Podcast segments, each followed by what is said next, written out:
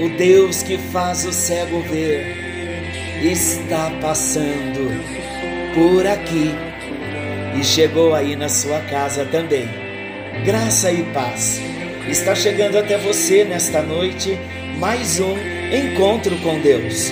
Eu sou o pastor Paulo Rogério, da Igreja Missionária no Vale do Sol, em São José dos Campos. É um prazer podermos juntos todas as noites estarmos dando um tempinho para Deus, ouvindo a palavra e orando juntos. Eu quero compartilhar com vocês hoje o tema Vale a pena perseverar. Queridos, vocês têm observado que nesses dias que a gente está vivendo, temos recebido tantas informações desencontradas sobre o coronavírus? É, primeiro se disse, use máscaras. Depois nós ouvimos assim: as máscaras confeccionadas em casa não são confiáveis. Logo em seguida voltaram atrás. Não usem máscaras, elas podem até serem prejudiciais. Só use quem estiver infectado. Você tem ouvido isso? E por último, então, a última notícia: é necessário usar máscaras. E as confeccionadas em casa também está valendo. Qual dessas informações é a verdadeira? Ninguém sabe, porque ainda não conhecem a dinâmica desse vírus. Falam do que não conhecem realmente. E isso me lembra que Jó, um personagem da Bíblia, olha o que ele disse a respeito de Deus. Na verdade, falei do que não entendia. Jó precisou passar por experiências muito difíceis para poder chegar ao ponto de dizer: Eu te conhecia só de ouvir, mas agora os meus olhos te veem. O que vamos compartilhar hoje, Deus também deseja que aconteça conosco. Assim como esse homem, o personagem de hoje, já vou dizer quem é: Jairo, em Marcos 5. Assim como esse homem teve experiências pessoais de ter andado um pouquinho com Jesus e presenciado um grande milagre na sua vida, Assim também Jesus deseja que todos nós tenhamos uma experiência pessoal, uma experiência real com Jesus. Quem era Jairo então? Jairo era chefe da sinagoga e ele tinha uma única filha de 12 anos e essa filha estava à beira da morte. Ele também, Jairo, conhecia Jesus de ouvir falar porque a fama de Jesus percorria todas as cidades e aldeias. E o que dizer das informações que Jairo recebia acerca de Jesus? Uns diziam, ele é um mestre. Outros diziam, não, ele é um impostor. E outros ainda afirmavam, ele faz curas e milagres. E outros rebatiam, ele tem demônio, mas uma grande maioria afirmava que Jesus era verdadeiramente o Messias, o Filho de Deus, porque ninguém faria as coisas que Jesus realizava se o Espírito de Deus não estivesse com ele. E você? Quem você afirma ser Jesus? Você também pode nessa noite afirmar que Jesus é verdadeiramente o Messias, o Filho de Deus? Aleluia! Esta é a nossa declaração, porque Jesus Cristo é Deus, ele foi enviado de Deus e ele é o próprio Deus. Ele está chegando na sua casa na noite de hoje, porque ele quer realizar um grande milagre também na sua casa. Que milagre! De repente, um milagre que ele operou na casa de Jairo. E daqui a pouco falaremos sobre isso. Jairo, então, ele precisava de uma pessoa como Jesus. Esta afirmação de Jesus ser o Messias era dele que Jairo estava precisando. Era o Messias que ele precisava, o Salvador. Ele precisava de um milagre. A filha estava doente. Então Jairo procurou na fonte certa e ele permaneceu nesta fonte, Jesus, e ele não foi confundido. Jairo agora queria ver com seus próprios olhos quem era Jesus. Sabiam que há uma grande diferença entre conhecer de ouvir falar e de conhecer pessoalmente?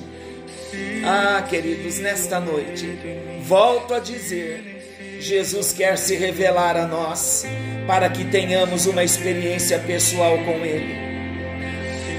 Quando então Jairo soube, olha a história em Marcos 5. Quando Jairo soube que Jesus havia desembarcado, ele foi então ao encontro de Jesus sem se importar com o que iam comentar. Por ser Jairo um dos principais da sinagoga, pelo fato dele ter procurado Jesus, ele corria o risco de até ser expulso da sinagoga. Mas agora, nessas alturas, o que isso importaria para Jairo? Acreditamos que Jairo deva ter gasto seus recursos com a medicina, sem encontrar uma solução, sem encontrar a cura. E a Bíblia nos diz aqui nos, no versículo, no capítulo 5 de, de Marcos, já estou até dando um livro aqui para Jairo, capítulo 5 de Jairo, né? Não, capítulo 5 de Marcos lá no versículo 23. Vamos ler o 22 juntos, junto com o 23. Eis que se chegou a ele um dos principais da sinagoga, chamado Jairo, e vendo-o, prostrou-se a seus pés e insistentemente lhe suplicou: Minha filhinha está à morte, vem, impõe as mãos sobre ela, para que seja salva e viverá. Queridos, nós não sabemos que informações Jairo tinha, havia tido antes a respeito de Jesus, mas ele já estava conduzido pelo Espírito de Deus para chamar a Jesus, e ele já estava num caminho de fé, já estava começando a confiar em Jesus quando ele declara: Venha comigo até a minha casa e estenda a tua mão sobre a minha filha, e ela será curada. E a Bíblia diz que Jairo se prostrou aos pés de Jesus e suplicou insistentemente, prostrou aos pés de Jesus e suplicou insistentemente, dizendo: Minha filhinha está morte, vem e impõe as mãos sobre ela, para que seja salva e viverá. Esta palavra, prostrar-se no original, significa uma atitude de adoração. Vocês sabiam que o judeu só adora a Deus? Então, aqui nessa atitude, postura de Jairo, ele já estava reconhecendo publicamente que Jesus era Deus. E ainda aqui no texto, a palavra insistentemente fala de perseverar, fala de teimar. Você já presenciou uma criança teimando por alguma coisa com a sua mãe? É mais ou menos assim: deixa, mãe, deixa por favor. Ah, deixa, mãe, deixa, até que a mãe ceda. Jairo, numa outra circunstância, e como um homem necessitado de um grande milagre, no sentido da palavra no original, ele fez a mesma coisa. Ele insistiu, ele teimou, ele perseverou. Jairo aqui então supera todos os seus medos, todas as inseguranças para alcançar aquele que veio se tornar a sua salvação. Sabiam que a adoração atrai o coração de Deus? Adore ao Senhor em toda e qualquer situação que você esteja enfrentando. Jesus então viu a aflição daquele homem e Jesus foi com ele. Mas uma grande multidão o comprimia. Jesus quase não conseguia andar, pois havia muita necessidade. Cada um precisava de uma coisa um era cura, outro era uma libertação, outros queriam apenas tocá-lo. Mas fato é que todos queriam a bênção de Jesus. E Jairo? Jairo tinha uma urgência, mas eles andavam tão devagar. No caminho, Jesus ia atendendo a todos. E Jairo? Como você acha que ele estava se sentindo com tanta demora? Você, no lugar de Jairo, teria permanecido com Jesus? Teria desistido? Ou teria perdido a sua paciência? Jairo permanecia, apesar de toda demora. Jesus era o seu único recurso. Mas quando então parece que Jesus se libera e a caminhada agora fluiria até a casa de Jairo. Ah, queridos, sabe que na nossa caminhada cristã, o inimigo não desiste. No meio do caminho que aconteceu com Jairo, alguns empregados da sua casa vieram e lhe trouxeram a pior notícia que um pai pode ouvir: tua filha morreu. Parece que é assim conosco, não é? Estamos caminhando firmes, de repente vem um inimigo para cortar a esperança pela raiz. Foi o que aconteceu com Jairo. Quando ele ouve: Tua filha morreu, não incomodes mais o mestre. Era apenas assim que eles viam Jesus, um mestre. Como qualquer pai reagiria? Com choro, com lamento, rasgaria suas vestes, como era costume na época, em sinal de arrependimento. Mas Jesus, sem se importar com toda e qualquer insinuação, ele diz para Jairo: Não temas, crê somente. Jesus ele não estava alheio aos problemas de Jairo. Não, ele estava atento ao coração de Jairo. Ele estava atento aos sentimentos de Jairo e às suas emoções. Jairo estava sendo provado? Claro que estava. Como nós também somos provados. Mas Jairo precisava ver algo grande na sua vida para crer, porque ele estava passando pela experiência de conhecer a Jesus, de conhecer o poder de Jesus.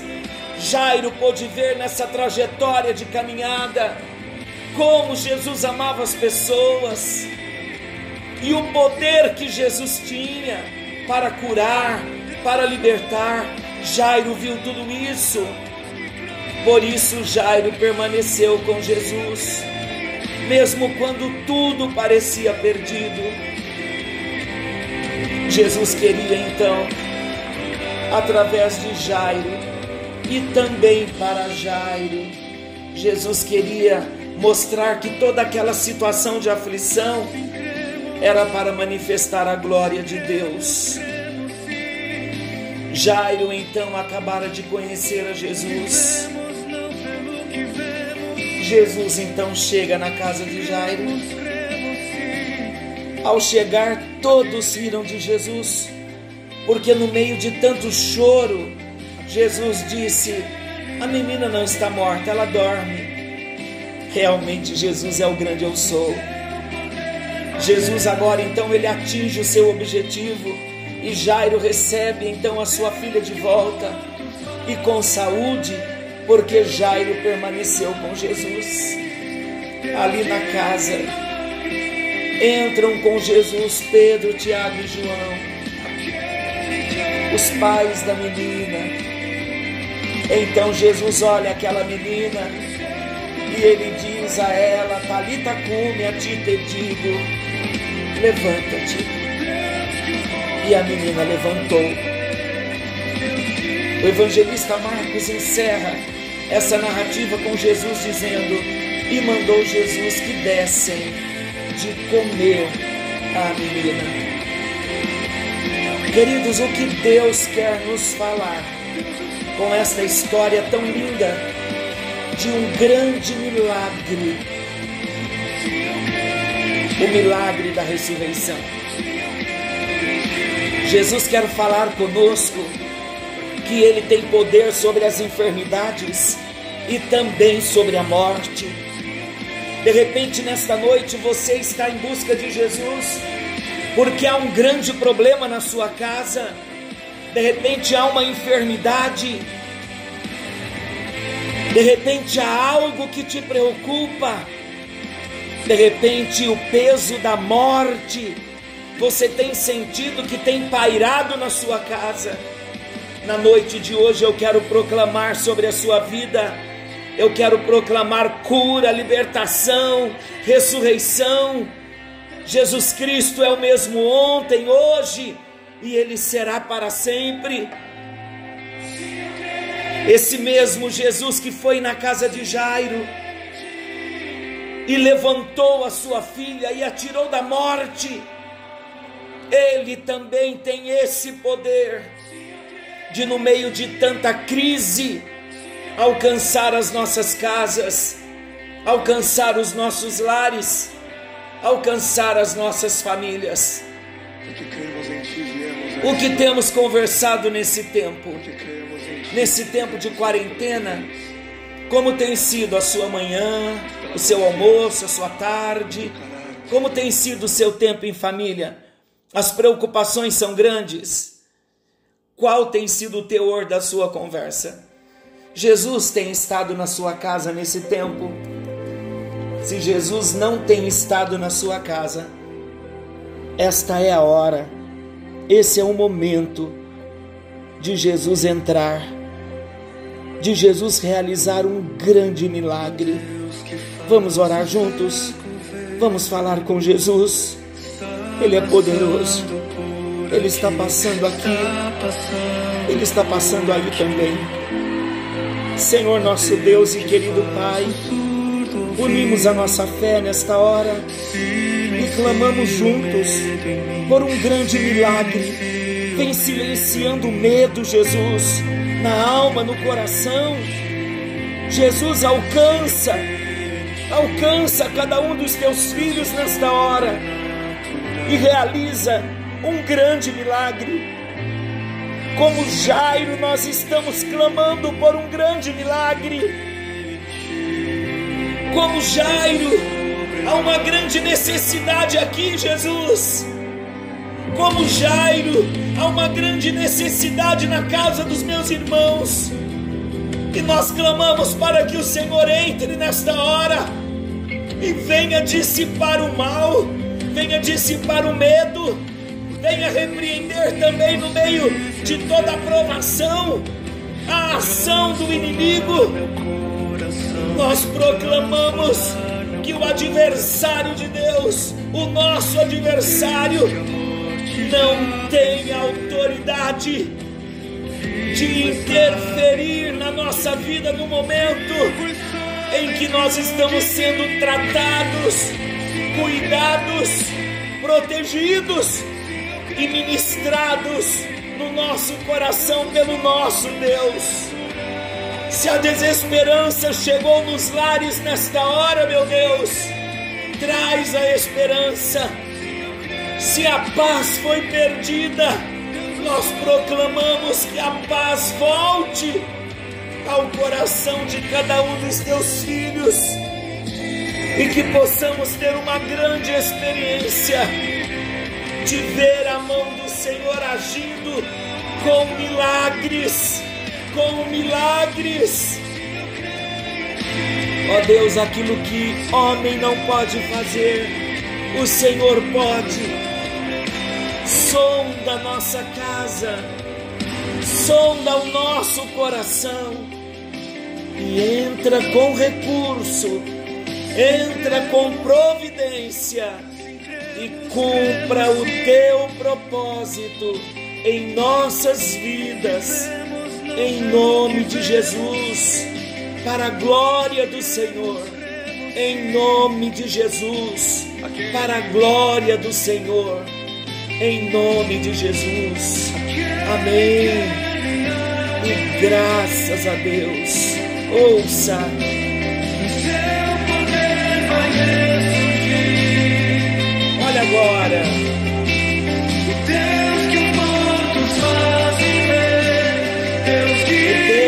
Deus mortos faz viver, Deus de milagres. Queridos, há dois comunicados importantes na noite de hoje que eu quero passar a você. Já enviamos aí no, ao longo do dia algumas informações sobre o nosso jejum. Há uma convocação para jejuarmos no dia de amanhã pelo nosso Brasil. E olha, oramos por tanto tempo para que tivéssemos um governo, um presidente segundo o coração do nosso Deus. O nosso presidente ouviu a voz dos pastores, de vários homens de Deus, clamando, conclamando a nação por um jejum. E o nosso presidente então deu ouvido à voz dos profetas e ele proclamou um jejum amanhã. Não fique fora desse jejum. Ore, clame ao Senhor pelo Brasil e cremos que Deus estará repreendendo esta praga e alcançando também a economia da nossa nação. Amanhã de manhã teremos também o nosso momento com Deus, Pastor Beto, no YouTube. Enviarei o link para vocês da reunião de amanhã, às 9 horas da manhã. E às 18 horas, amanhã, enviarei também o link no dia de amanhã, com tempo antecipadamente, para você poder também estar enviando para os seus contatos porque amanhã às 18 horas o nosso culto está imperdível. A pregação da palavra de Deus, os cânticos, as orações. Amanhã nós estaremos declarando palavras proféticas para a nossa nação. Não perca, que a bênção do Senhor te alcance na noite de hoje. E querendo Deus, amanhã à noite, às nove e meia, nesse mesmo horário, estaremos de volta com mais um encontro com Deus. Que a bênção do Senhor te alcance, que a bênção do Senhor te cerque, que a presença do Senhor esteja ao seu lado em todo tempo. Em nome de Jesus. Forte abraço. Deus o abençoe. Amanhã então teremos vários encontros. Deus os abençoe. Que faz o cego ver está passando por aqui, está passando por aqui. O Deus que faz